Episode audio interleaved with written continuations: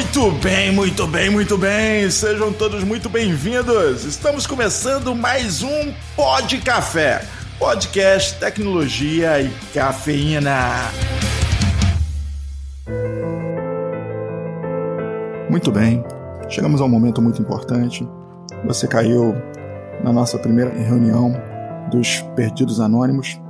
Meu nome é Anderson Fonseca, eu sou conhecido como Mr. Anderson. e sobre a LGPD, eu estou perdido. Vamos que vamos, Gomes!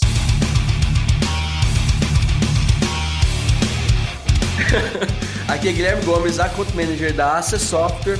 Se no primeiro episódio era LGPD e agora, nesse é a LGPD é agora.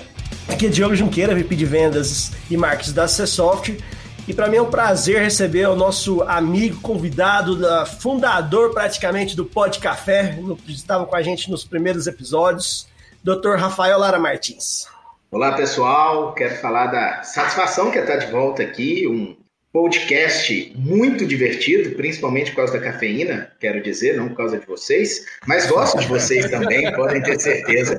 Prazer estar aqui, eu espero que a gente possa bater um papo muito bacana sobre um assunto que é muito importante, é um assunto que está ebulindo aí em todos os lugares, mas que a gente não perca aí essa descontração e essa linguagem bem acessível, bem voltada aí para quem estiver acompanhando, sem juridiquês, sem marra, como se diz, né, para a gente poder participar. Obrigado mesmo pelo convite, estou feliz de estar aqui com vocês. Muito bem, doutor Rafael, ele, ele tem um plus que, além de ser um advogado brilhante, ele fala de um jeito que a gente entende, o, que, o, que, torna as coisas muito mais fáceis. Ajuda demais, ajuda demais. Oh, e ele, é, ele recebeu o título, inclusive o Zuckerberg já deve ter mandado para ele a placa, como rei das lives do Instagram. é, esse, esse apelido, esse apelido aí não tá não tá bacana, não. Esse apelido tá bacana, não. O pessoal tá fazendo isso pejorativamente, mas eu quero dizer que o Leonardo, o cantor Leonardo, continua sendo o rei das lives. Ah. é, norm, normalmente a gente, é, até antes de tudo, né, normalmente a gente não quer datar um episódio, né, porque a gente não quer que ele fique marcado, né, que não fique ali uma coisa datada, mas no episódio de hoje nós temos que datar. É importante Merece. datar que Hoje é dia 27 de agosto de 2020. Ponto, né? Isso é importante. É, merece. E eu acho que é bacana a gente explicar por que, que é importante datar esse episódio, porque é o seguinte: se esse episódio tivesse sendo gravado ontem, a gente estaria falando de uma forma diferente.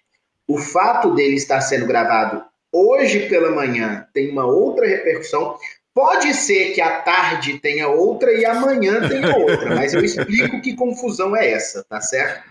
Olha só, a gente tinha uma medida. Primeiro, vamos, vamos começar lá atrás. A gente tem a Lei Geral de Proteção de Dados, que todo mundo aí já está é, bem, bem a par de tudo que está acontecendo. Em 2018 ela foi aprovada, tinha um prazo para todo mundo se ajustar. Em agosto, a Lei Geral de Proteção de Dados iria entrar em vigor.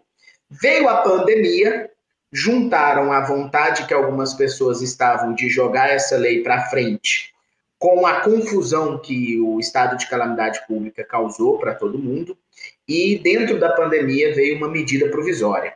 As medidas provisórias, para todo mundo que está acompanhando entender, ele é um, uma disposição legal de força do Poder Executivo. O que, que significa isso? Quem faz a medida provisória? O presidente da República. Isso é uma exceção da exceção no direito. Por que, que isso é exceção da exceção? Porque quem faz leis é o poder legislativo, não é o presidente. O presidente não tem autonomia para criar uma lei, para alterar uma lei. Quem tem essa autonomia é o Congresso, que é a Câmara dos Deputados e o Senado Federal. Só que em situações emergenciais, o Poder Executivo, lá, que é representado pelo presidente da República, eles podem estabelecer medidas provisórias. Por isso tem esse nome. E foi o que aconteceu. Era uma emergência, calamidade pública, diversas, muitas mesmo medidas provisórias foram, foram editadas e publicadas, e uma delas, uma delas, a 959, ela falava lá no artigo 4 dela que a vacácio legis, que é esse tempo que foi dado de, de ajuste para a entrada em vigor da LGPD, ela seria jogada para o ano que vem, tá certo? E não para esse ano. Pois bem, aí tem uma discussão de janeiro, maio, etc., mas vamos trabalhar o presente. O presente. O que, que acontece? Por ser uma medida excepcional, quando o Poder Executivo faz essa legislação especial, provisória, ela tem um prazo máximo para ser votada pelo Congresso, que é quem decide se aquela lei vai ter eficácia ou vai, não vai ter, se aquela medida provisória vai converter em lei ou não vai converter em lei. E isso tem um prazo, que é um prazo que ela se prorroga se não acontecer, enfim, são 120 dias dentro desse prazo. E esse prazo acabou ontem, dia 26 de agosto, por isso que foi legal a gente marcar. E aí ficou todo mundo numa expectativa danada da semana passada para cá, porque se a medida provisória não fosse votada, ela ia fazer o que a gente chama de caducar. O que, que significa caducar? Não é o seu avô que fica caduco, que não sabe falar mais nada, tá certo, gente? Medida provisória caducar aqui no direito é ela perder a eficácia. Quando ela perde a eficácia, o que, que acontece normalmente? Enquanto ela teve a vigência, vale o que está descrito ali, e a partir do dia seguinte volta ao que estava na lei anterior. A não ser que nós tenhamos, tenhamos um decreto legislativo que vai estabelecer diferente isso, mas enfim, não é um assunto que precisamos nos preocupar. Pois bem, com essa expectativa, aí a, a, a, notícia começou a correr, o governo ia conseguir fazer adiar, não ia conseguir fazer adiar, o governo quer jogar a LGPD para frente, o governo não quer jogar a LGPD para frente, uma confusão danada, uma confusão danada. E quando a gente já estava dando como certo que a MP ia caducar, antes de ontem, dia 26, a Câmara dos Deputados aprovou e foi para o Senado. E a galera ficou toda muito eufórica ontem acompanhando essa votação no Senado. E por volta de 5 e meia da tarde, estabeleceu-se oficialmente. Eu tava, olha que engraçado, você falou que sou o rei das aves. Eu estava numa live. Eu estava no meio de uma live, mas assistindo, inclusive. É, você estava lá, você estava lá. Eu estava no meio de uma live quando de repente lá no meio dessa live o pessoal começou a dizer: ó, oh, votou LGPD amanhã, LGPD amanhã, LGPD amanhã. Por quê? Porque o Congresso é, entendeu prejudicado o artigo 4 daquela medida provisória. Que significa o quê? Ele tirou ela. Tudo que estava na medida provisória. Porque a medida provisória não tratava de LGPD, isso é importante falar. É, a LGPD era um negócio esquisito, era um ser estranho dentro daquela medida provisória. Tá certo? Eles tiraram de lá, aprovou o restante da medida provisória lá, que fala de benefícios do governo para quem não pode trabalhar e etc. E aí passou o projeto de conversão de lei. E aí começamos a falar, pronto, já é LGPD na Austrália, né? Aquele meme do ano novo. Já é LGPD na Austrália, já está valendo e vamos. E a coisa ontem começou a tomar um tamanho e teve uma euforia geral. Todos, toda a imprensa, até eu, para falar a verdade, falei amanhã é LGPD na Austrália. E aí o Senado publicou uma notinha falando, gente, não é LGPD na Austrália. Tá, tá, certo que o Senado não falou assim, né? Ele não é tão legal desse jeito. Pô, ah! É, Teria sido épico, a, viu?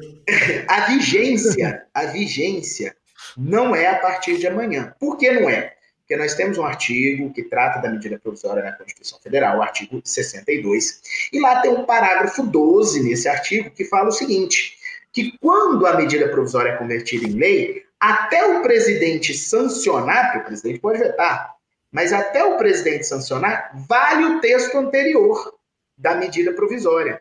E aí o Senado falou: olha, e o presidente tem 15 dias úteis a partir do dia que o projeto chegar lá para sancionar o projeto. Significa que até a sanção não vale a LGPD, porque vale o texto anterior. Aí tem uma série de discussões. O Supremo Tribunal Federal já apreciou essa matéria com relação à matéria tributária. Aí tem gente que está falando que já é hoje a vigência da LGPD, tem gente que está falando que está precisando esperar é, a sanção do presidente, tem gente falando que a sanção vai acontecer hoje, independente de qualquer coisa, porque já existia um acordão ontem. Tanto que ontem também saiu a criação da NDP, que a gente estava todo mundo falando, vai sair, não vai sair, tum, nasceu do nada algo que todo mundo falou, ah, nem a NDP nem tem ainda, né? A agência reguladora que vai cuidar das, da proteção de dados.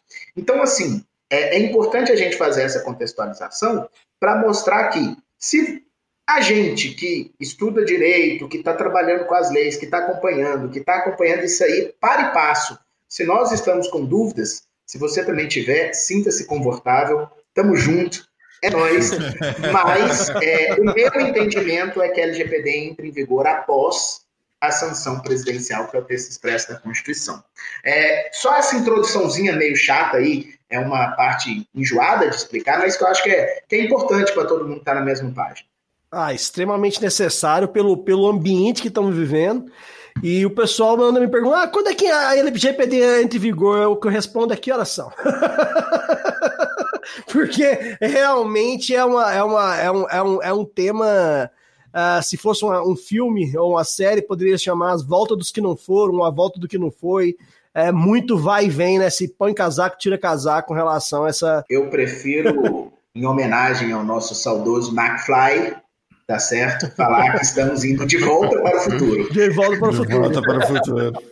Desse jeito. E você, ouvinte, se estiver por acaso se sentindo perdido e tal, fica tranquilo. Provavelmente os deputados que são mais diretamente envolvidos, que votaram até em todo o processo, não estão entendendo o que está acontecendo. Aliás, eu não sei como é que essa galera entende o que acontece nesses. nesses é, o mecanismo é bem complexo. E a galera não é muito capacitada, né? Eu fico olhando assim, caraca, velho, aquele deputado que o cara nem, nem compor uma frase o cara consegue com, com grande elegância, vai entender como é que funciona toda essa estrutura maluca jurídica. Essa história de 15 dias a partir de quando o documento chegar lá, já sei que ele vai de jumentinho lá em Brasília, já imagino o jumentinho carregando o documento lentamente até chegar lá no palácio. Relaxa, em 20 dias está lá. E teve uma ex-presidente que falou que não é LGPD na Austrália porque a Austrália não fica no Brasil. Então, foi, foi uma breve nota que uma ex-presidente nossa disse. Senhor presidente, senhor presidente, chegou a Lei Geral de Proteção de Dados para ser assinada. Tá ok. Me dá aqui que eu assino nisso daí. Não, não, não, não, não. Assina agora não. Não assinar por quê? Não é pra assinar? Eu sou o presidente nisso daí. Vou assinar sim, senhor. Se o senhor assinar agora, a Globo vai dizer que o senhor nem leu. Ah, é? Bom, nesse caso é melhor esperar, ok? Mas e aí? Posso ler pelo menos isso daí? Não, não precisa ler, não. É só dar um tempinho para a imprensa tocar assunto. O que o senhor acha de assinar amanhã? Aí vai depender do William Bonner no tocante isso daí.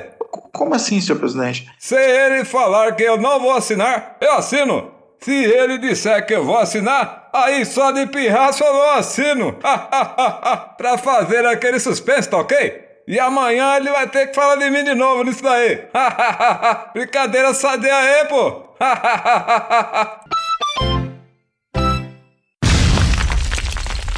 Uma coisa muito interessante, doutor Rafael, a gente é, é, conversando bastante com o pessoal da área de TI, bastante, com bastante empresa, e todo mundo está se falando, se fala muito sobre a os dados do, do, consumidor, os dados do cliente, a preocupação de proteger esses dados, mas pouco, muito pouco tem se falado sobre a questão do RH, a RH ser justamente, talvez, podemos dizer, o coração da LGPD dentro das empresas. Uma vez que, que é, o nome já diz, recursos humanos, e, e ali tem diversas pessoas naturais trabalhando numa empresa, dependendo do porte dela. E esses dados são também pessoais, pessoais sensíveis e, e, e passíveis de proteção. Seria bem por aí, doutor? Pessoal, a LGPD caminha junto com algo que vocês entendem muito mais que eu, que é a transformação digital que a gente está vivendo, né? A transformação digital em todos os lugares, transformação digital no trabalho, transformação digital no, nos nossos afazeres pessoais, transformação digital na escola. E agora com a pandemia nós tivemos um acelerador do futuro, né? Fazendo aí mais um, mais um trocadilho infame com filmes hollywoodianos do passado. Nós tivemos um acelerador do futuro. Tudo, tudo aconteceu muito rápido. Só que o que, que acontece? É, é, quando a gente fala em transformação digital, a maioria das pessoas pensa em tecnologia, né? Eu penso em pessoas. Eu acho que a transformação digital ela passa necessariamente por pessoas, porque a tecnologia é, ela é tanto feita pelo ser humano quanto operada pelo ser humano. E quando a gente fala. Por enquanto, doutor, por enquanto. Por enquanto, exatamente. Aí é outro filme, aí é o Exterminador 2 que a gente está falando. Vamos voltar. Mas enquanto a gente tem essa ideia de que as pessoas ainda importam, dentro das empresas, para a gente falar em transformação digital, e não dá para falar em transformação digital, independente de LGPD, sem proteção digital, sem proteção de dados, sem segurança digital, nós temos que necessariamente pensar é, nas pessoas. Por quê? Porque, independente da, dos dados e da tecnologia, são as pessoas que ainda tratam muitas vezes as informações, nós temos informações offline também, a gente não pode pensar que dado é só alguma coisa que é digital e online, nós temos dados offline também, e as pessoas elas precisam entender LGPD, trabalhar LGPD, conviver com LGPD e entender que a proteção de dados é necessária. E aí é justamente o coração das pessoas em uma empresa é o RH, né? ou o posto piranga, como algumas pessoas costumam dizer. é, é, o posto piranga da empresa, vocês já devem ter visto isso. Quando tem alguma Com pergunta certeza. que ninguém sabe responder, é pergunta lá no posto piranga, né? Pergunta lá no RH. A mãe do fulano ganhou na cena, vê lá no RH o que, que faz. Então, tudo que não sabe o que tem que fazer, tem que ir no RH. Então, funciona assim. Quem não tem resposta, manda para o RH. Mas, enfim, esse RH, ele é o coração das pessoas. E quando a gente fala em lei geral de proteção de dados, nós temos é, o coração das pessoas, que é o coração da empresa, trabalhando em duas pontas: a relação de pessoas com o mundo externo e a relação das pessoas do ponto de vista do mundo interno.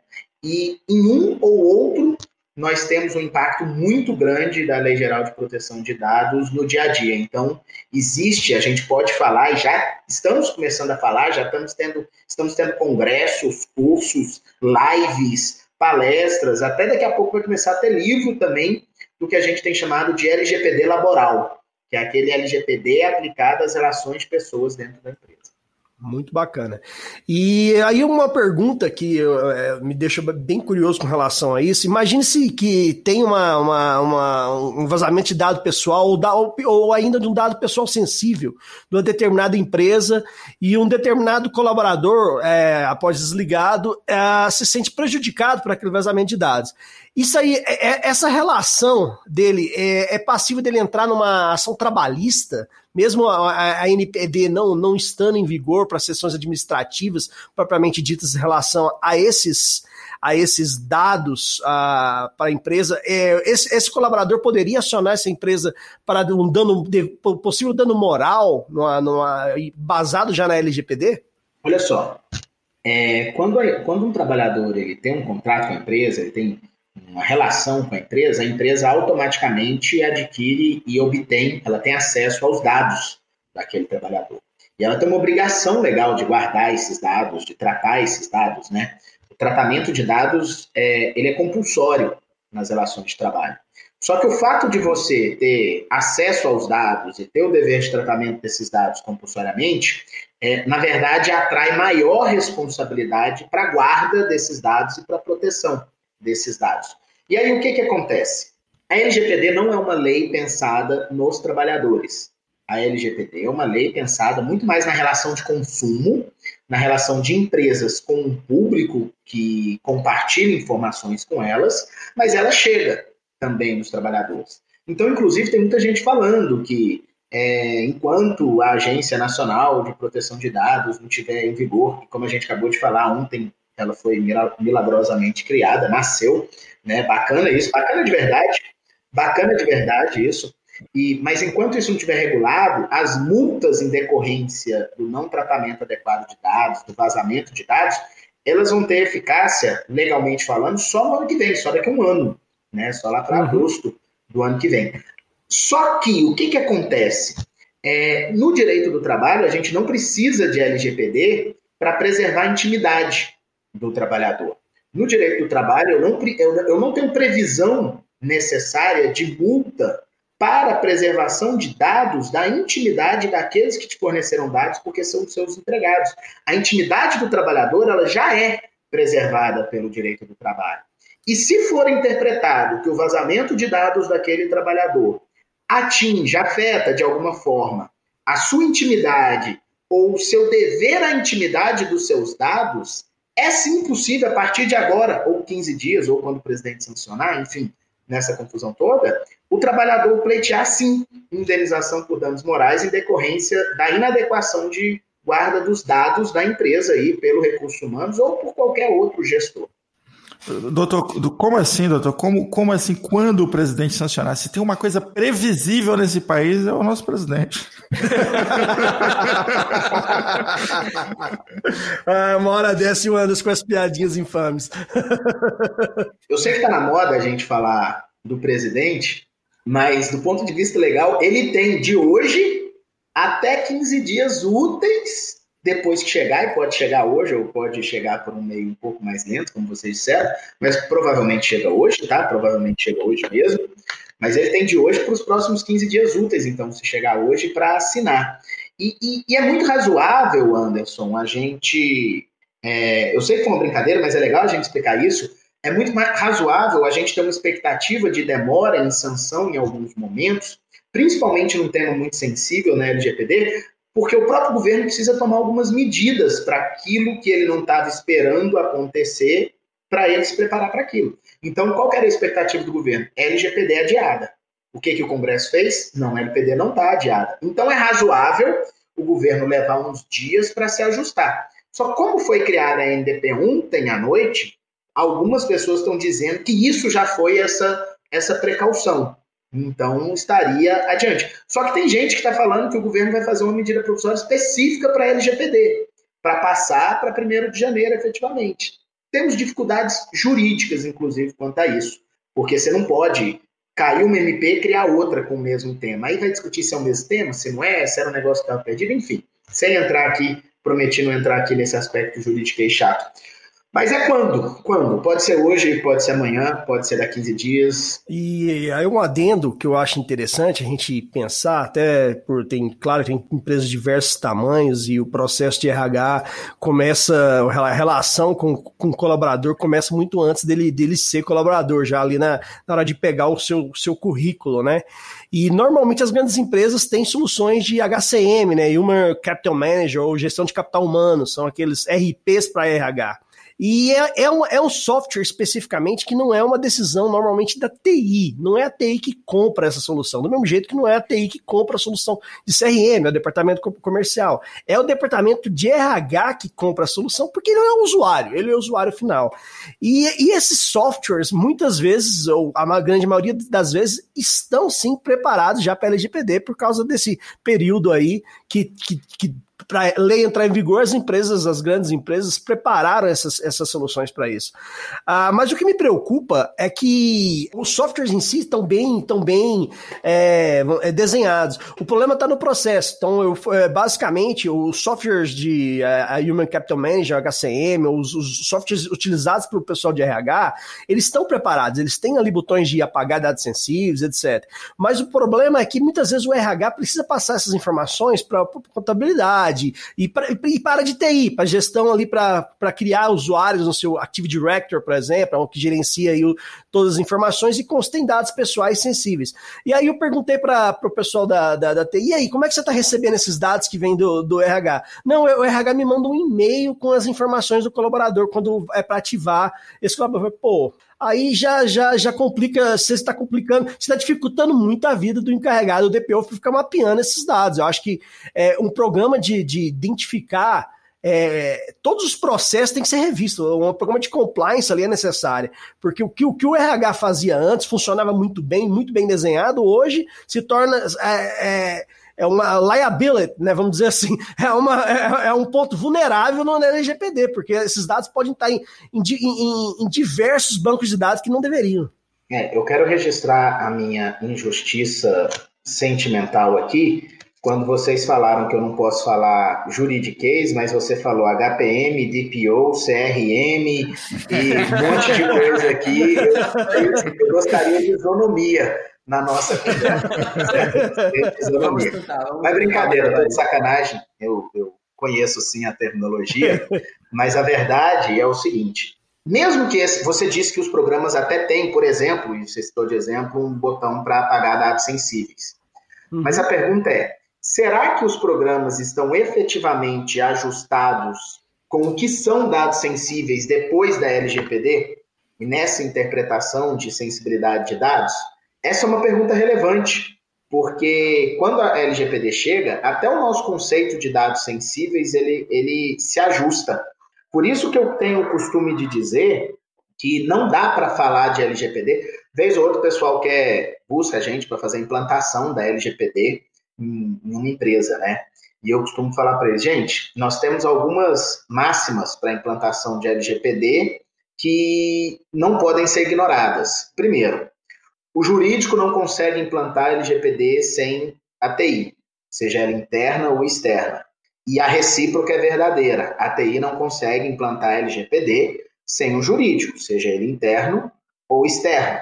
Dois, nós não é, conseguimos implantar LGPD sem treinamento de pessoas, tá certo? E treinamento de pessoas é treinamento de pessoas que vai da auxiliar de serviços gerais ao dono da empresa.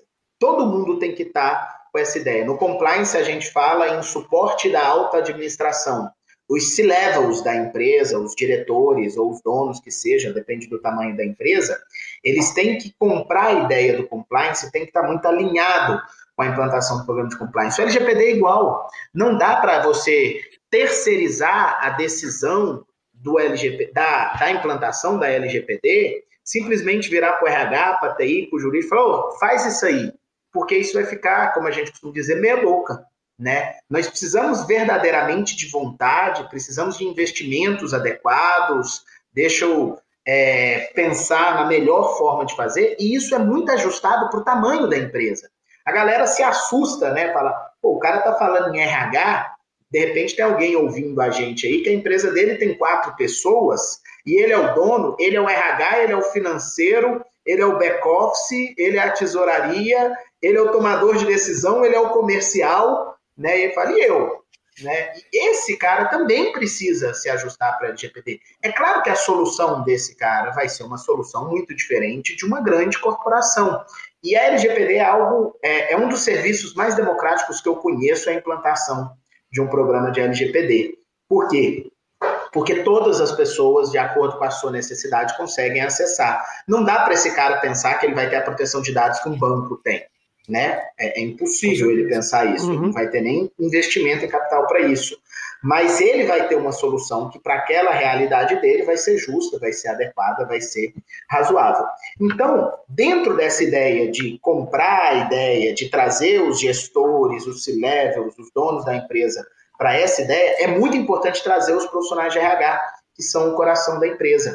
O profissional de RH tem que comprar a ideia do LGPD e ele tem que tratar a LGPD com o mesmo carinho que ele trata a folha de pagamento porque o impacto no trabalho dele é diretamente proporcional, tá certo? Porque o, o RH ele, ele, tem até aquela, aquela máxima, né? Tem, existem sete dias no mês que abrir a porta do RH numa empresa é um desafio, porque se você abre a porta naqueles sete dias, ele está lá rodando folha, arrumando tudo, ele fica estressado e te manda para muitos lugares que você nunca imaginou ir. Com certeza.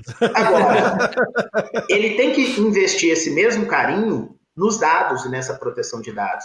Então, nós precisamos de atualização desses sistemas, precisamos de proteção desses sistemas e precisamos de utilização. Né?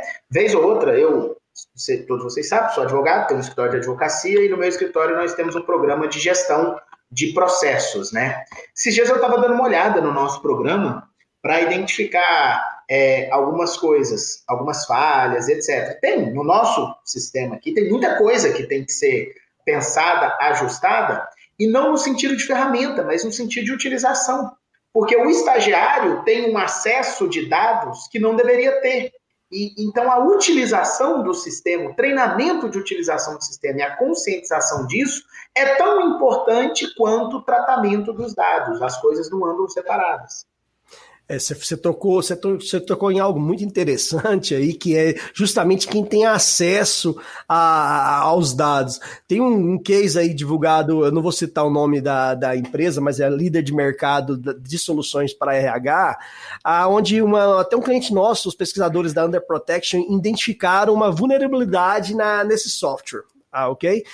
Ah, porém, ah, depois é, é, averiguado, na verdade não era uma vulnerabilidade do software em si, em si da implantação. O que havia era uma falha na permissionamento que, tinha, que não tinha dado, ou seja, quem implantou o pessoal lá da RH em, em conjunto com, com a empresa, etc., deixou a, a praticamente aberto para quem entrasse como anônimo ou, ou a, não só o estagiário, qualquer pessoa que tivesse aquele endereço de link conseguiria ver dados pessoais sensíveis e vazou aí uma, algumas centenas de milhares de dados na, na internet. Então, assim, é, verificar que é, esse, esse é, quem está acessando é, é, é, fundamental.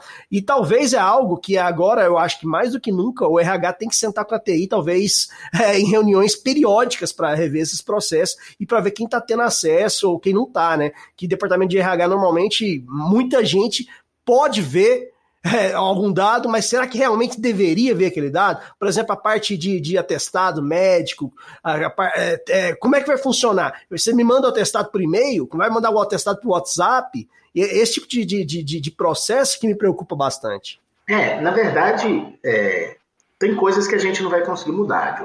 O envio do atestado pelo WhatsApp é uma realidade em qualquer empresa. Isso viabiliza. Como que eu vou mandar o atestado? Olha, olha o paradoxo. Tá certo? É porque às vezes, e aí é uma crítica que eu faço à TI, mas com muito carinho, às vezes a TI, ela quer uma solução, mas ela está muito longe do mundo real, né? Então veja, o exemplo do atestado. Eu tenho o funcionário, ele passou mal hoje, quinta-feira. Hoje à tarde ele sai da empresa já passando mal, passa no médico, o médico já manda ele ficar 10 dias sem trabalhar. Beleza. Eu preciso avisar a empresa que eu não vou trabalhar. E aí eu entro num conflito de como avisar e quando avisar. Eu preciso avisar agora, eu posso, quando eu voltar, apresentar o atestado. E algumas empresas, e até algumas convenções coletivas, têm até algumas regras, falando, ó, a pessoa tem 48 horas para apresentar o atestado. Mas olha só, o tanto que é irracional essa regra. Eu estou doente. Nessa minha doença, no auge ali do meu sofrimento, eu tenho que pensar que em 48 horas eu tenho que fazer o atestado chegar na empresa. E sem entrar no mérito de o que, que acontece, porque nossa aula aqui não é de direito do trabalho, e nem é uma aula, diga de passagem, nosso bate-papo não é sobre direito do trabalho, é, eu sem entrar no mérito se ele pode ou não, o fato é, a única solução que ele tem para fazer esse atestado chegar lá na empresa nesse prazo é uma foto no WhatsApp. Entende? Isso é a realidade. Então, vocês é que têm que pensar eu tenho a realidade do WhatsApp, como é que eu vou resolver isso? É, na verdade, o, o ideal é caminhar para mecanismos oficiais, né? Isso é, é... O, o ideal é, é, a gente ter uma, alguma solução, por exemplo, um, vou, vou dar um exemplo aqui, tá? Sem, sem, sem, sem, sem falar que eu tô querendo vender Dropbox.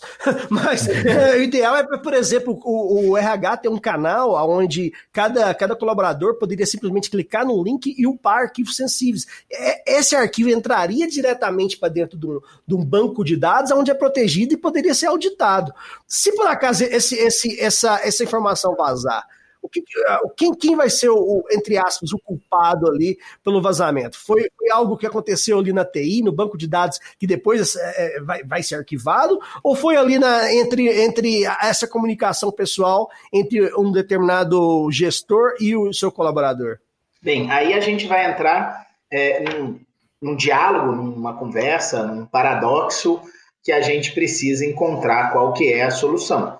E quanto mais organizada a empresa e mais fluxos e processos é, formais a empresa tiver, mais fácil vai ser você identificar essa falha e mais fácil você vai indicar, conseguir identificar esse responsável. Por isso que a empresa precisa de processos, a empresa precisa de fluxos, a empresa precisa de compliance, a empresa precisa estabelecer procedimentos. Porque se eu tenho o procedimento, fulano faz isso, Beltrano faz aquilo, e o superior dele faz isso, quando a falha acontece, eu vou conseguir te responder se a culpa é do colaborador, se a culpa é do gerente, se a culpa é de quem mandou, se a culpa é de quem recebeu. Quando eu não tenho esses processos, é que eu tenho dificuldade de responder.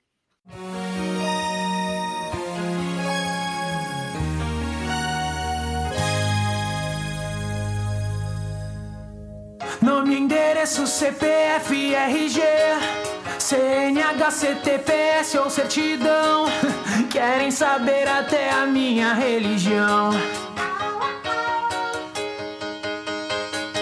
Vai por e-mail, pelo zap ou por aqui. Manda uma foto, vídeo e até voz pra ouvir. E até nude no pacote pode ir.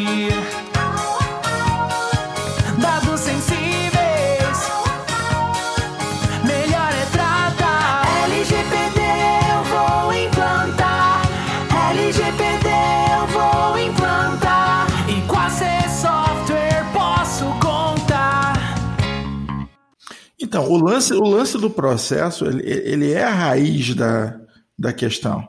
É, porque, qual a analogia que eu faço? Eu tenho aqui um primo que abriu uma hamburgueria. Né?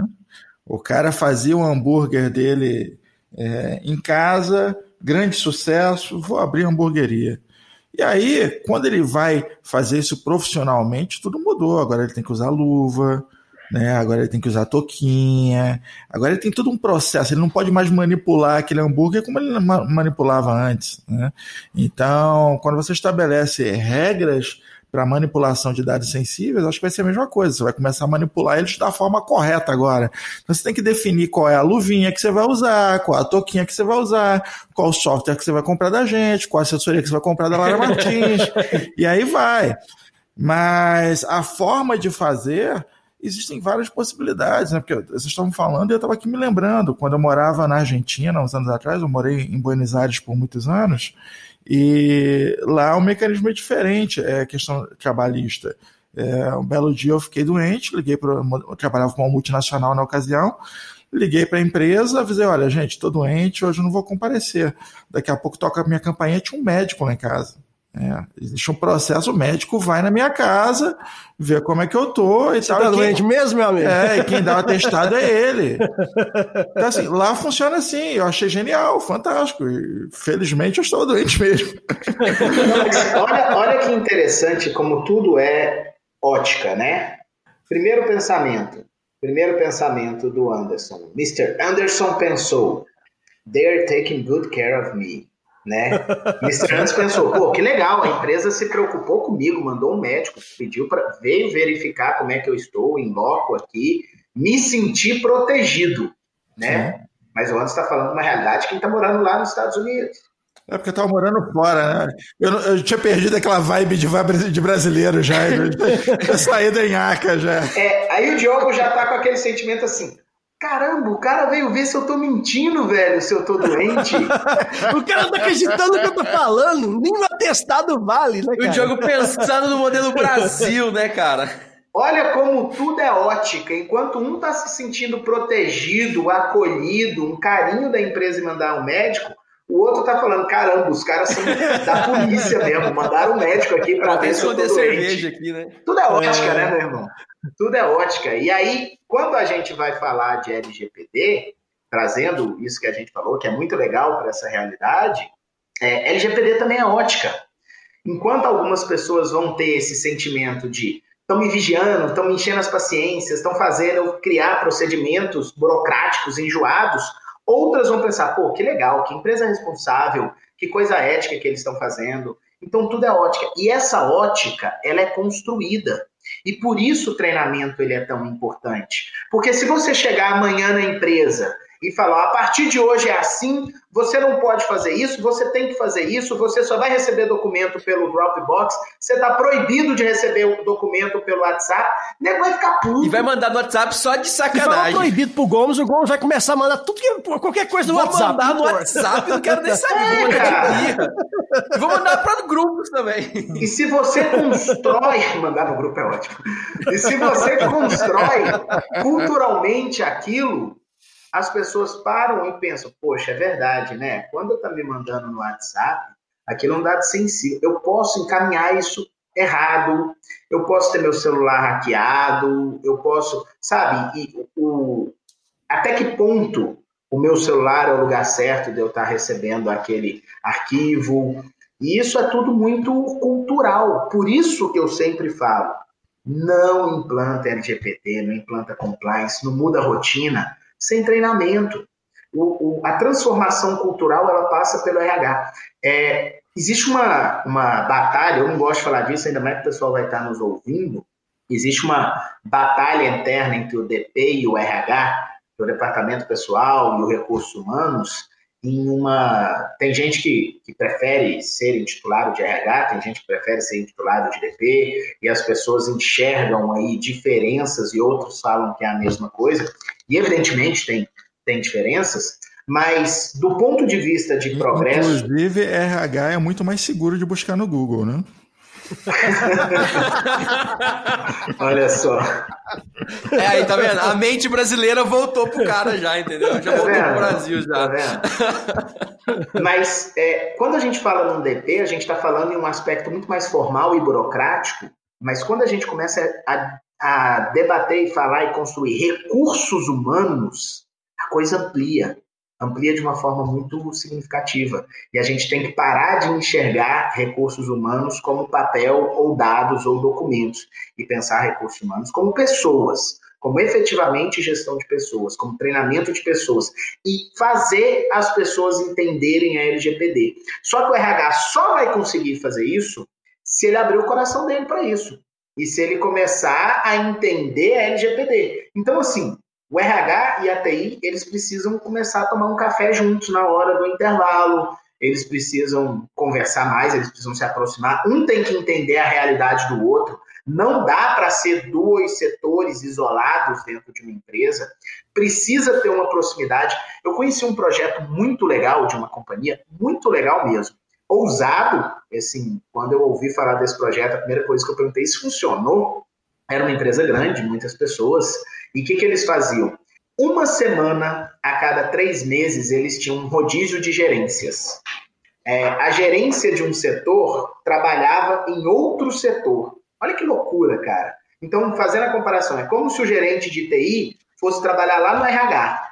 E não é que ele ia chegar lá e mudar as coisas, ele ia passar uma semana dentro do RH. A galera do RH já sabia o que tinha que fazer e ele ia viver os problemas ali que o gerente de RH vivia. E o pessoal falou que eles fizeram isso e depois de um ano fazendo isso, o crescimento da empresa do ponto de vista de funcionamento como uma ferramenta só foi inacreditável. Por quê? Porque as pessoas começaram a entender as dores da outra. Então, se o TI não sair do computador, com todo respeito, se o TI não sair do computador e começar a falar com as pessoas dentro da empresa, isso não vai funcionar. Entendeu? Se o pessoal não for entender o que, que a TI está fazendo e por que, que ela está fazendo, isso não vai funcionar. O diálogo ele tem que vir junto, o treinamento ele tem que vir junto, esse aspecto de conscientização ele é tão importante quanto o aspecto técnico da implantação. Eu concordo plenamente. Essa a- e essa ideia eu acho sensacional dessa empresa que você comentou. É aquela história, né? Alguém está, se está no meu lugar, se você, se você tivesse no meu lugar, como é que seria a realidade? Seria bem mais fácil cada um entender as dificuldades que cada um tem e como funciona aquele departamento. Achei sensacional a ideia. Doutor, e com relação a- aos contratos de trabalho já existentes, ah, já em vigor, com os colaboradores, é, é algo que tem que ser revisto, tem que se adicionar cláusulas, tem que, tem que fazer uma revisão desses contratos. Como é que vai funcionar isso com relação à LGPD? É, sim, a gente precisa de termos, precisa de atualização de termos, precisa de aditivos contratuais, precisa de ajuste em políticas de procedimentos internos em absolutamente todas as empresas. Aquele contrato de trabalho padrão precisa de um pequeno ajuste também, com cláusulas específicas falando de dados. Nós nunca falamos de dados com as pessoas, entendeu? Então isso precisa vir para um procedimento. Isso precisa ser modificado, tanto os contratos em vigor quanto os novos. Por quê? Porque é, a forma de a gente se relacionar com os dados das pessoas, ela muda sensivelmente na LGPD. Mais para trás, um pouquinho no programa, você tocou no assunto da seleção, dos processos de seleção, de admissão, acabei não comentando, vou aproveitar para fazer esse comentário aqui. É, até a forma de você receber os currículos tem que ser revista. Hoje, a gente recebe currículos com uma série de informações que você não precisa. Né? Por que, que é que eu preciso saber se a pessoa é casada ou não no currículo dela? Por exemplo, por exemplo, Uhum. até o que que isso significa? O que que isso é importante para eu saber numa contratação? Se não por algum aspecto discriminatório que eu não posso tolerar, tá certo? Então, o que que você, o que que eu vejo para o futuro sobre essa questão de seleção de currículos? E acho que isso é muito real.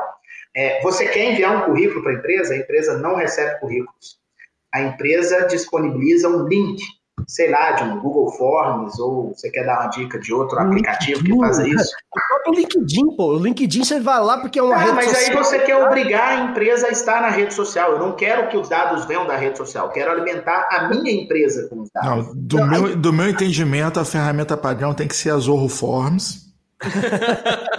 porque é uma ferramenta que, além de estar muito bem preparada, a gente vende ela. Você poderia ter um Google Forms ou um Zooforms, mas o problema é que é, esses dados ainda estariam contigo.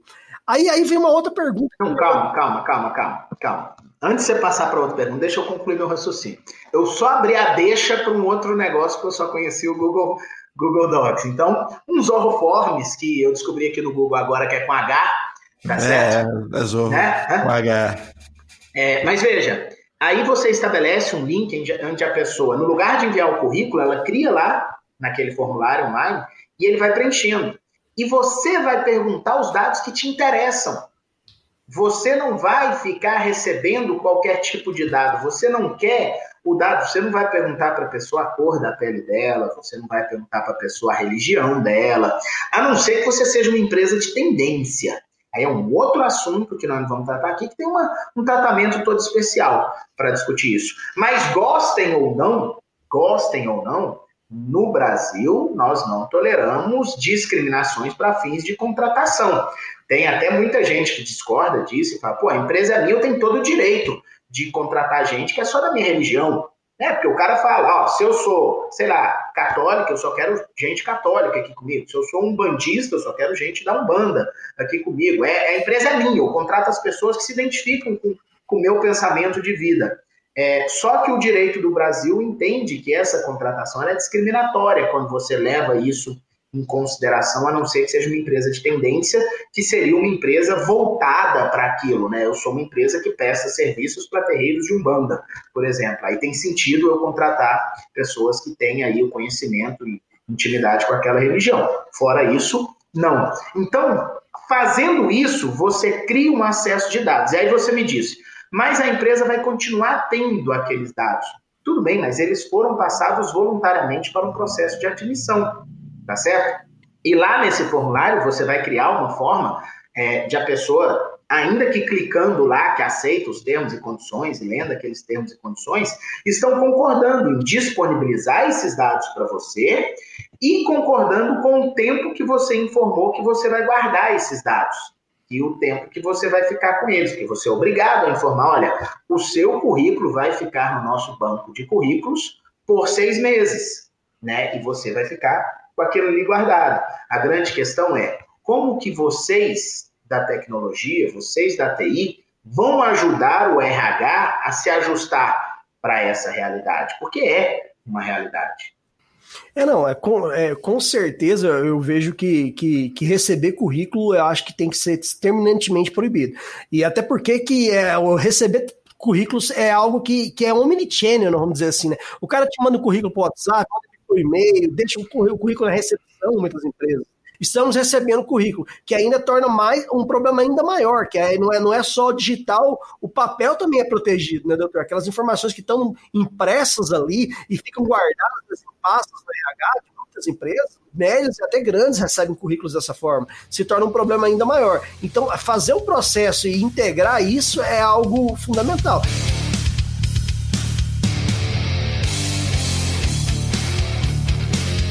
E se, e se então é, a gente pode, é, essa era a minha dúvida, até é, quando eu tenho uma vaga, é, eu abri uma vaga para receber currículo para aquela vaga, é uma coisa, e agora eu receber para o meu banco de currículos é outra. Como é que vai funcionar essa, essa questão aí na, na, na LGPD? Da mesma forma, da mesma forma, nós temos que encontrar uma solução para aqueles currículos que os sites têm um link lá, coloca trabalhe conosco. Aí a pessoa clica no trabalhe conosco e manda o currículo dela. As pessoas querem fazer isso. Cara, acho que basta os avisos legais, uma contratação de aviso legal ali, para você estabelecer essa relação, transparência. É, eu acho que o, as pessoas querem é, vem de resposta a muita coisa. Que, por exemplo, até naquele exemplo de ah, um funcionário entrar juridicamente com a causa trabalhista de meus dados pessoais. Ah. Se eu sou advogado de defesa, eu, eu, pego o Facebook daquele cara, o Instagram, meu irmão, tem uma foto sua aqui com a bunda na janela. E tu tá reclamando que tua informação sensível foi divulgada, cara. Assim, as pessoas, as pessoas divulgam suas informações voluntariamente hoje em tudo quanto é canto. Posso responder, posso responder como advogado adverso? Pode, pode. É. É, o fato de eventualmente ele querer ficar com a bunda onde quer que fique, não lhe dá o direito a você invadir a esfera de- que ele não quer que seja invadida. Se a bunda dele tá no Facebook, beleza. Ele, ele não quer que a bunda dele esteja no, esteja no ambiente de trabalho, É. né, doutor? Exatamente, são coisas diferentes. Se você se preocupa mais com a sua bunda do que com o que as pessoas pensam da sua cor da pele e da sua religião, parabéns pra você. Eu me preocupo mais com coisas mais importantes do que com a bunda de fora. Só tô respondendo se eu fosse a Fui, Um a zero. fui só brincado, se eu fosse, já perdi a causa. 1x0, cara. Só, só, só. Eu tenho um amigo, eu tenho um amigo, inclusive vou mandar um abraço aqui pra ele. Vou mandar um abraço pra ele. Esse cara, ele é um, ele é um empresário respeitadíssimo, consultor. O cara, ele é grande referência da área de. Eu vou dizer a área, ele é da, da área de logística e que ele já foi preso com a bunda de fora, entendeu? Ele botou a bunda na janela, a polícia Então, olha parou. só, olha só. foi preso. Seu amigo na juventude foi atleta. Sim. Porque, cara, todo mundo que já jogou jogos escolares, universitários, que já viajou com time, tinha alguém no time que fazia bunda lelê no busão. Tinha, fazia. Ah, é óbvio. É, então assim, são coisas que pertenceu a uma época, entendeu? E, e era a galera fazia aquilo, então as coisas são muito são muito setorizadas. Ele tinha que entregar um- umas cestas básicas. Eu falei, o que, que houve, cara? Não, que eu tô aí com um problema. Fez bunda lelê. Polícia me parou. O que, que houve? Eu tava com a bunda na janela do ônibus. Não foi legal. Uma coisa interessante na LGPD, relação é, de trabalho, é que a base legal para manter esse dado, ela, ela pode ser mais de uma com o decorrer do ciclo, né? Então a gente pensou aqui que o consentimento livre ali do, do, do colaborador, do potencial colaborador, foi, foi levado em consideração para receber esse currículo. Uma vez que esse funcionário, que esse currículo, ele, se- esse funcionário se torna um colaborador em si, não é o consentimento livre é, imagino eu, não pode ser levado em consideração, porque, pô, é meu, é meu empregador, eu, eu tenho que dar esses dados pro cara. É, seria, teria que levar a a outras bases jurídicas da LGPD para manter esses dados lá na- na- na- no banco de informações da empresa. Seria mais ou menos assim? É, não, é, tem muita gente falando em consentimento do trabalhador para os dados e acho que é um equívoco nisso aí. É, O- Os dados eles não vêm de consentimento na relação de trabalho, ele vem por dever legal. É cumprimento do dever legal. Eu tenho que ter aqueles dados. Não é que eu quero ter aqueles dados, eu sou obrigado a ter aqueles dados e eu sou obrigado a guardar esses dados por um determinado período. Período que pode variar de dois anos. Inclusive, no processo seletivo, a recomendação é que você guarde todas as informações por pelo menos dois anos após o processo seletivo. Por quê? Dois anos após o processo seletivo. Porque lá no processo seletivo, alguém pode entender que não foi contratado porque foi discriminado. Por qualquer motivo que seja. Por qualquer motivo que seja. Tá certo? Houve ali uma discriminação, maus tratos, alguma coisa. Então, tudo que envolveu aquele processo seletivo, ele tem que ficar armazenado por dois anos, que é o prazo ali que a pessoa teria para entrar com uma ação trabalhista por discriminação, pedindo dano moral, numa, numa, numa fase pré-contratual do contrato de trabalho. Então não é assim, vamos escolher por quanto tempo eu vou manter os dados. Não. Então, se você perguntar, Rafael, objetivamente, por quanto tempo eu tenho que manter os dados de um processo seletivo? Dois anos após o encerramento do processo seletivo. Tá? Dois anos e um dia, para ser, ser assim, é, cauteloso. Entendo. E, e, e aí você, você tocou numa, numa questão de se seria a base legal, você tem que manter, você com- comentou no, no outro processo que é o, desligar, o desligamento desse, desse colaborador. Ah, depois, quanto tempo depois né, esses dados ainda você tem, a empresa precisa manter esses dados até para eventuais eh, sanções ou para questão eh, trabalhista, vamos dizer assim. Vamos lá. Regra geral, a gente está falando aqui de algo que no direito chama prescrição. O que, que significa a prescrição? É quando você não vai ter mais a oportunidade de reclamar um direito seu na justiça, tá certo? Vamos pensar que o Mr. Anderson emprestou para o Gomes uma quantia em dinheiro e o Gomes falou: amanhã eu te pago. O Gomes não pagou, eu sei que isso não deve ser, é, não deve acontecer jamais, é claro, é só uma piada. O Gomes não pagou. O tempo passou. E o Mr. Anderson vem querendo receber do Gomes, e o Gomes não vai. E o tempo passa, são muito amigos. Ele Até o nada. doutor percebeu, Gomes, o climão que tá aqui. Pô, eu vou te pagar, cara. Só que aí o que, que acontece? Cinco anos depois, Mr. Anderson nunca cobrou o Gomes. Cinco anos depois. Passou esses cinco anos, o Anderson resolve cobrar o Gomes. Fala, não vou admitir mais isso. E contrata um advogado e entra com uma ação como contra o em face do Gomes. E o direito vai responder ao. Anderson que prescreveu. Você não pode mais cobrar essa dívida. Passou do tempo de cobrar essa dívida. Então, quando a gente vem para o direito do trabalho, a regra geral da prescrição é: eu reclamo os últimos cinco anos do contrato de trabalho. Então, eu tenho que ter sempre a guarda de no mínimo cinco anos dos documentos. Mas eu só posso reclamar depois que encerrou o contrato de trabalho por dois anos. Então, esse seria o prazo, dois anos depois de encerramento do contrato de trabalho. Mas eu tenho algumas situações peculiares.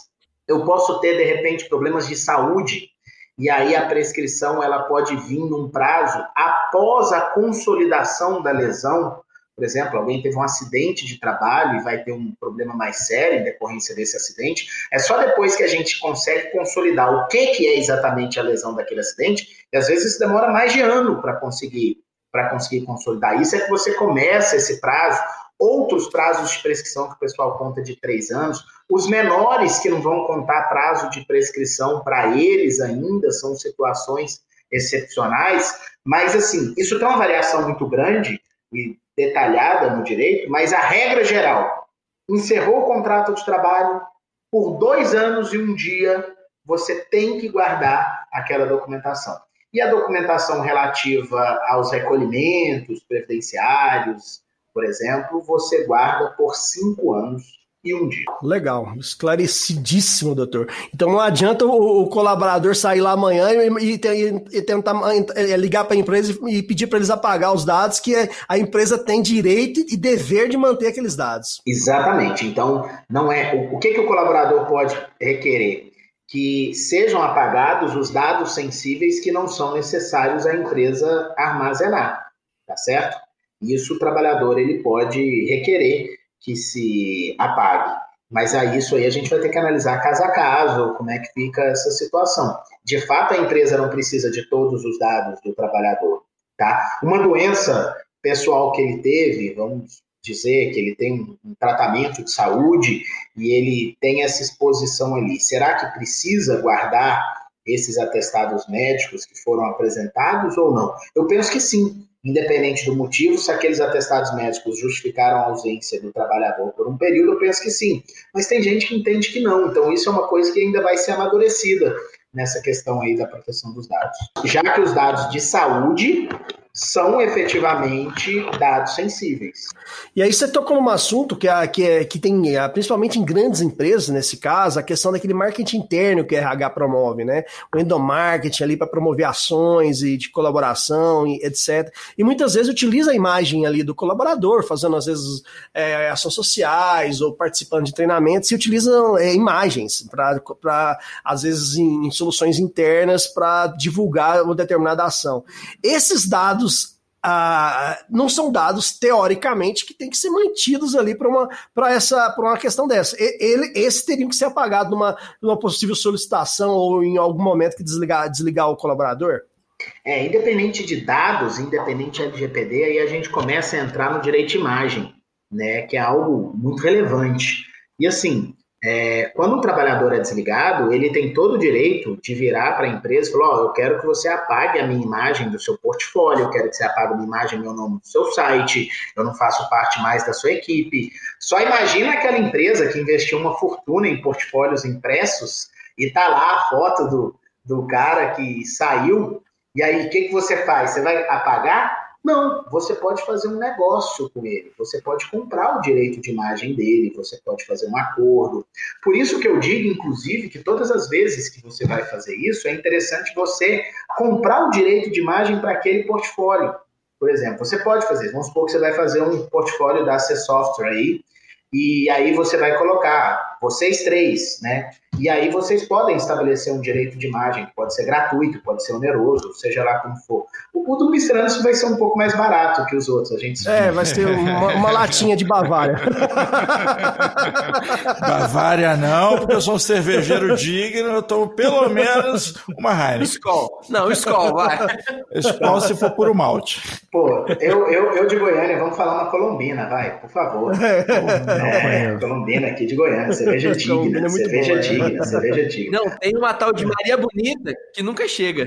Aguenta aí. Agora entrou nesse marketing todo, eu vou fazer publicidade da minha cerveja agora. Se vierem para Lagoas, bebam cerveja Maria Bonita. Ah, então tem, né? Essa vai chegar junto com, com a Não, caneca? diz que É, não, tem, é- né? É- a- a- a- eu conheço anos, há alguns, algumas dezenas de anos, até hoje não chegou aqui em Goiás, não. Eu tenho copo, eu tenho copo de cerveja, é. Lampião não deixa ela viajar. Certeza. Eu, eu tenho o, meu, o mesmo problema do Chaves. Lembra quando o Chaves ia comprar um sanduíche de mortadela no meio do caminho ele comia o sanduíche, o sanduíche não chegava ao destino final nunca. O problema da minha cerveja é que a minha produção é tão pequena que até chegar em Goiânia já acabou, já bebi Ele tudo. nunca conseguiu vender, a verdade é essa. Mas voltando aqui, então é possível você fazer um ajuste de direito de imagem. Não só é possível, como é recomendável. E não precisamos nem pensar nesse portfólio elaborado.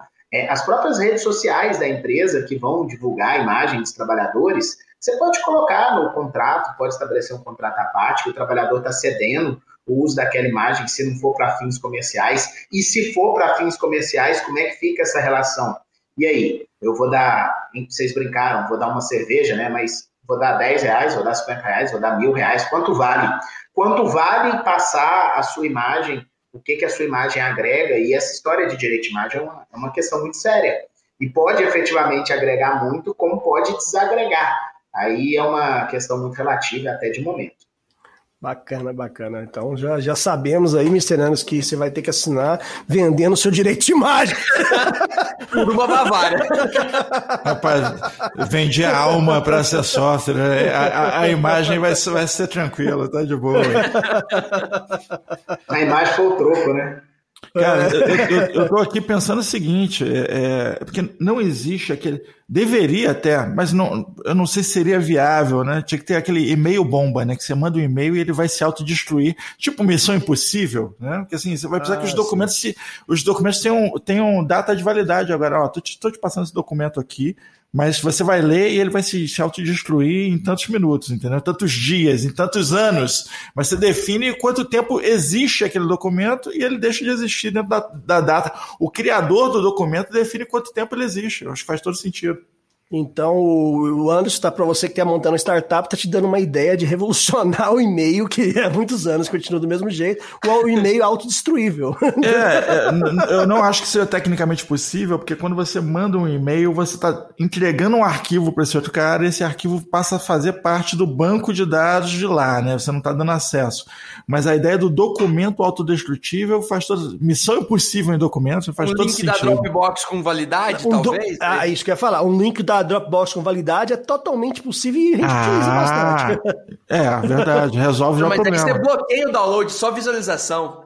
É, fazer. você tem como bloquear download, deixar só visualização, tem como você pedir pro cara logar para identificar quem tá fazendo, enfim.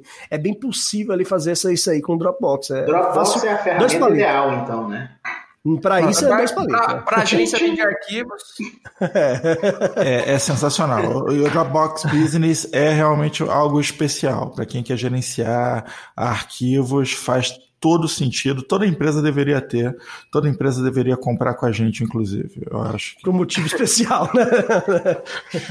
Mas eu, eu me senti o, o Ethan Hunt agora do- dos arquivos que se destrói, mas faz todo sentido, cara. A gente precisa disso. Realmente, essa inspiração do acesso à informação ela é uma coisa totalmente lógica, né? Então, para mais ideias de coisas que já existem, podem me procurar. É... Ô, doutor, os dados de terceiro, as empresas ali, o RH também lida com, com os terceiros que têm os, os prestação de serviço, também tem que ser protegidos. A, a empresa também é responsável por aqueles dados. Ah, ah, seria mais ou menos isso, doutor? Ou exatamente isso? Depende, não é exatamente isso. Nós temos responsabilidade de dados na cadeia, né? Uhum. Só que quanto mais distante dessa cadeia, mais você vai tendo uma dificuldade. E aí a gente não pode criar paranoia nas pessoas também, porque senão a LGPD ela vira de fato uma paranoia E, e a gente tem que trazer isso um pouco para o mundo real. Então, quando você pega, por exemplo, uma grande empresa como um banco, e um banco ele contrata um escritório de advocacia para lhe representar, esse banco vai disponibilizar dados para esse escritório, tá certo? E o banco ele precisa se assegurar que esse escritório de advocacia ele tenha ferramentas e proteção daqueles dados que ele vai receber do banco. Então, o escritório de advocacia vai precisar de uma adequação à LGPD, não é nem para ele com seus clientes, com seus colaboradores, vai ser pela sobrevivência dele com o banco. E a mesma coisa vai acontecer com empresas de TI, a mesma coisa vai acontecer com empresas de cobrança, a mesma coisa vai acontecer com empresas de contabilidade. Normalmente, os prestadores de serviços que somos, eles vão ter que ter um ajuste, uma adequação de LGPD para sobreviver no mercado. Porque as empresas vão começar a exigir uma espécie de, de comprovação da existência de proteção de dados para poder contratar. O grande desafio disso é que não tem como nós termos um selo. Não tem como a gente ter um selo. Essa empresa tem dados protegidos. Estou assegurando. Porque o dia que você fizer um selo, se tiver uma perda de dados involuntária ali por causa de um hacker, alguma coisa, você que certificou vai responder. Então nós estamos nós estamos construindo um mundo que a gente ainda não sabe exatamente. GPDR está mais à frente para dar alguns exemplos e etc., mas a responsabilização do Brasil é muito complicada na relação de consumo. E a gente que presta serviço, nós temos uma relação de consumo com as empresas. Claramente alguém do departamento comercial lá da Lara Martins está chorando agora, sabendo que não vão vender selo. já, já, já, já, já sabíamos disso, já estávamos conformados. É, mas ah, no ponto de vista da TI, doutor, é, tem uma o ISO é, 20, é, 2701. É uma certificadora, você tem uma certificação. Você tem uma certificação, mas não é um selo. Então, como eu aprendi com o Dr. Rafael, a gente tem que ser compliance, né? não, não, não, não, não estar compliance com relação a, a, a LGPD, a, a ISO, no ponto de vista da TI, te dá essas certificações que você tem as melhores práticas, que você tem uma solução de DLP, que você tem uma solução de gerenciamento de credenciais para saber quem está acessando ou não, você tem soluções de gerenciamento de cofre senhas, né? E todas essas suas soluções que, que, que a ISO é, é, certifica, que, que, que recomenda, são soluções soluções que a Managing Engine tem e já está em uso há algum tempo aí com a, LG, é, com a GDPR e com outras a, normativas internacionais, né, Gomes? É isso aí.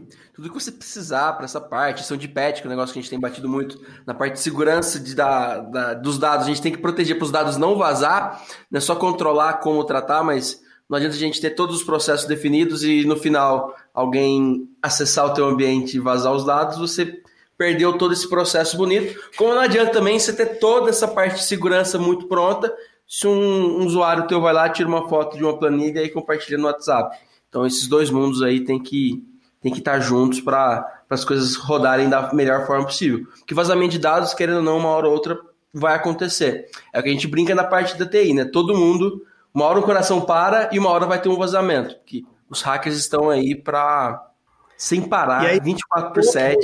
Remediar e ter a solução correta, mostrar para a Autoridade Nacional de Proteção de Dados, recém-nascida, que você tá, você estava cumprindo ali com o seu dever, você tinha esses dados mapeados, você estava tendo uma solução de, de, de, de proteção de, de vazamento, que você tinha uma solução de auditoria de credenciais para saber quem estava acessando tal arquivo, que você tem naquele arquivo especificamente que foi vazado, aquele banco de dados, todo o histórico de quem acessou, quando acessou, é fundamental para talvez remediar um possível dano à empresa, né, doutor? É, com certeza, sem dúvida. Eu acho o seguinte: é, acho não, o que a gente diz é o seguinte: é, não vai existir jamais uma empresa 100% segura com relação à proteção de dados. Porque é uma corrida, né? Você tem uma tecnologia de proteção e tem gente bolando uma tecnologia de romper aquela proteção. Aí ele cria aquela tecnologia para romper uma proteção e você vem e atualiza. Por isso que os softwares de antivírus e de proteção e etc., eu que sou mais leigo, só me resumo a falar isso, é, eles são atualizados quase que diariamente, justamente por causa dessas desproteções. Então você nunca vai poder dizer 100% seguro. mas você vai poder, com muita, uma margem muito, muito, muito grande de segurança, que tendo as ferramentas corretas, que fazendo o treinamento das pessoas, a chance de ter um vazamento de dados ali é, naquela empresa ela vai ser reduzida a quase zero. Isso é muito isso é levado em consideração. A ponto de que se ocorrer dentro da empresa ter tomado todas as medidas, é quase você falar de um Wikileaks, né? Seria até uma, uma matéria de defesa. Falou, oh, mas eu tinha tudo certo. Né? Não é alguém, é uma tecnologia altamente moderna que invadiu aqui. E isso é como compliance. É como compliance. É, no compliance a gente fala que existe um tripé de combate à corrupção, tá certo? Que tripé é esse? Prevenir, detectar e remediar. LGPD é a mesma coisa. O que, que vocês fazem? Vocês previnem, vocês constroem mecanismos de proteção. Quando alguém está tentando entrar, você identifica, você detecta, tá certo? Pode ser que você detecta na tentativa e pode ser que você detecta quando a pessoa acabou de entrar na falha de segurança ali. Aí o que, que você tem que fazer? Agir rápido. Você tem que remediar. Quanto mais rápido você agir e anular aquela invasão, mais eficiente vai ser a sua ferramenta. Por, por isso que a gente fala, não é, não é algo assim, agora eu estou tranquilo, vou dormir, colocar a cabeça no travesseiro. É prevenir, detectar e remediar, é uma coisa constante, é um círculo é, eterno ali, por isso que a gente precisa é, ter sempre segurança de que aquelas pessoas que estão fornecendo esses serviços para a empresa sejam pessoas confiáveis, sejam softwares confiáveis, sejam é, empresas que têm mecanismos é, é, prontos e disponíveis a todo tempo para aquela proteção. Não dá para ser alguém que vai dormir das 19 às 8 da manhã ele volta e agora eu estou te protegendo de novo, né? Não é isso. os hackers não dormem. Aliás, os hackers dormem a hora que a gente está trabalhando, a verdade é essa. É, exato. Eu ia contar uma história que tem, na verdade, é só corrobora com isso. O, o, Gomes deu um exemplo ali muito feliz. Que alguns anos atrás eu vi isso acontecer. Eu trabalhei numa empresa aérea, é, trabalhei na Lufthansa. Ah. Lufthansa. Ah, okay.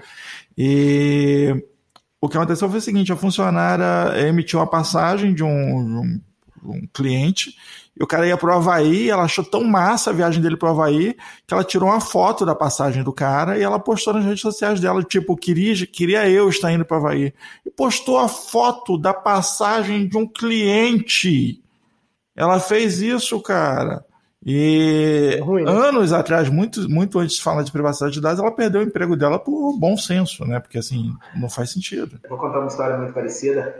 É, a gente, quando o Trump era candidato à eleição presidente, e aí uma pessoa estava num restaurante e achou ele muito parecido e pegou e tirou uma foto de longe e fez uma graça no Instagram e falou: Olha, o Trump está aqui almoçando, jantando conosco.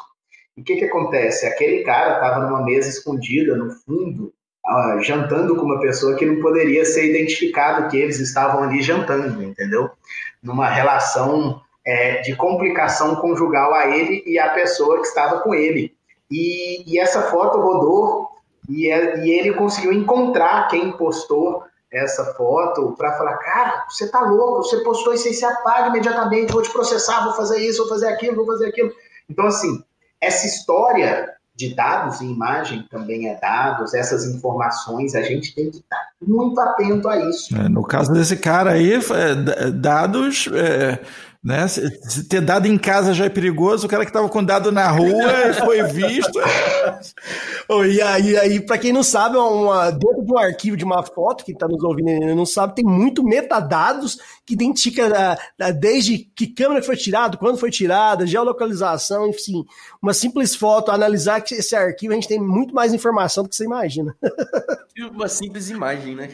Não tem nada simples, ah. né? A verdade é que não tem nada simples, é tudo bem complicado que diz respeito à tecnologia. Tem, é, as camadas de informação são muito profundas. Né?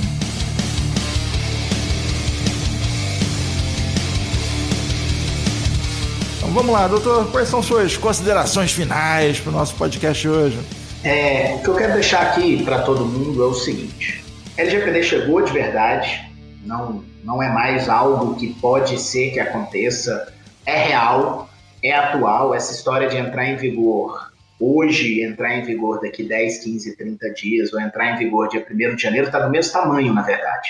Nós temos que buscar adequação, até porque ninguém que vai fazer uma implantação séria de LGPD na sua empresa vai fazer isso da noite para o dia. Saibam que isso é um processo, que isso é demorado. Aliás, se alguém lhe prometeu uma implantação de LGPD da noite para o dia, desconfie dessa implantação, que não existe. Não é possível fazer isso. E dentro dessa expectativa de estarmos todos alinhados para a LGPD e adequando a LGPD, a primeira recomendação que eu quero dar para todo mundo que está nos assistindo, e quando eu falo todo mundo, eu falo todo mundo mesmo. Se você tem algum cargo de gerenciamento em uma empresa, se você está no RH, se você trabalha com TI, se você é advogado, para um pouquinho hoje antes de dormir. Vai ser chato, eu sei, mas para um pouquinho antes de dormir. Abre a lei e leia a lei. E é uma das únicas vezes na minha vida que eu recomendo ler uma lei, porque ler uma lei é uma, é, é uma leitura ruim, é uma leitura quadrada, uma leitura difícil, né? E normalmente quem não trabalha com direito, ler a lei é um, um esforço. Mas por que, que eu falei para ler a lei?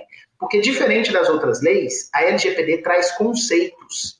Ela te explica o que é dado, ela te explica o que é tratamento de dado, para você entender um pouquinho mais. Depois que você tiver lido a lei, se você tiver interesse, eu e a Nicole Soares, a gente disponibilizou um e-book sobre LGPD, em que a gente traduz muita coisa dali da lei para vocês. O nosso e-book ele está à disposição no site nosso, Lara Martins Advogados, que a gente convida para vocês conhecerem o site e as redes sociais. Quem tiver mais interesse aí me acompanhar é, no ponto de vista de direito do trabalho, LGPD laboral, é, as relações das pessoas dentro da empresa, eu produzo muito conteúdo a respeito disso no meu Instagram pessoal, R. Lara Martins, meu conteúdo está à disposição de todos vocês, ele é aberto, fique à vontade para ir lá espiar ou me dar a honra de você ser um seguidor. Muito obrigado. Muito obrigado, doutor Rafael, pela participação aqui no nosso Pod Café. É, eu tenho certeza que, como o outro episódio, vai ser um dos episódios do nosso recorde de audiência, devido ao tema estar é, agora para valer, vamos dizer, está valendo, né? Como diria o, aquele narrador. E queria, quero sugerir aí para o pessoal de RH e o pessoal de TI que eles sentem, conversem e não tem vergonha de perguntar um para o outro. É, o RH perguntar para a TI como é que está sendo esses processos, o que, que você está utilizando para manter os meus dados seguros, quais são as soluções, o que você tem feito. E da mesma forma, a TI perguntar para o RH como é que está sendo a questão do, de, do processo de governança, como é que está funcionando as mudanças que vão acontecer. Porque um vai depender do outro em todo momento, e os dados pessoais, ao contrário de que muita gente tem pensado, não tem a ver só com os, as informações é, dos seus consumidores, tem a ver com as informações dos seus colaboradores também. Muito obrigado novamente, doutor Rafael. Obrigado, doutor Rafael. Foi show. Obrigado, Gomes. Obrigado, Diogo. Obrigado, Mr. Anderson. É, desculpe aí qualquer brincadeira. Eu tenho eu tento fazer um negocinho um pouco mais leve e às vezes a gente acaba falando aí algumas coisas que talvez não devesse falar, mas podem ter certeza que é sempre com as melhores intenções possíveis. De jeito nenhum, doutor. Aqui você está em casa, você está entre amigos, pode falar como quiser e o que quiser. Não, não, na verdade, na verdade essa fala final é isenção de responsabilidade legal se acontecer alguma coisa. Advogados. Muito bom, valeu demais.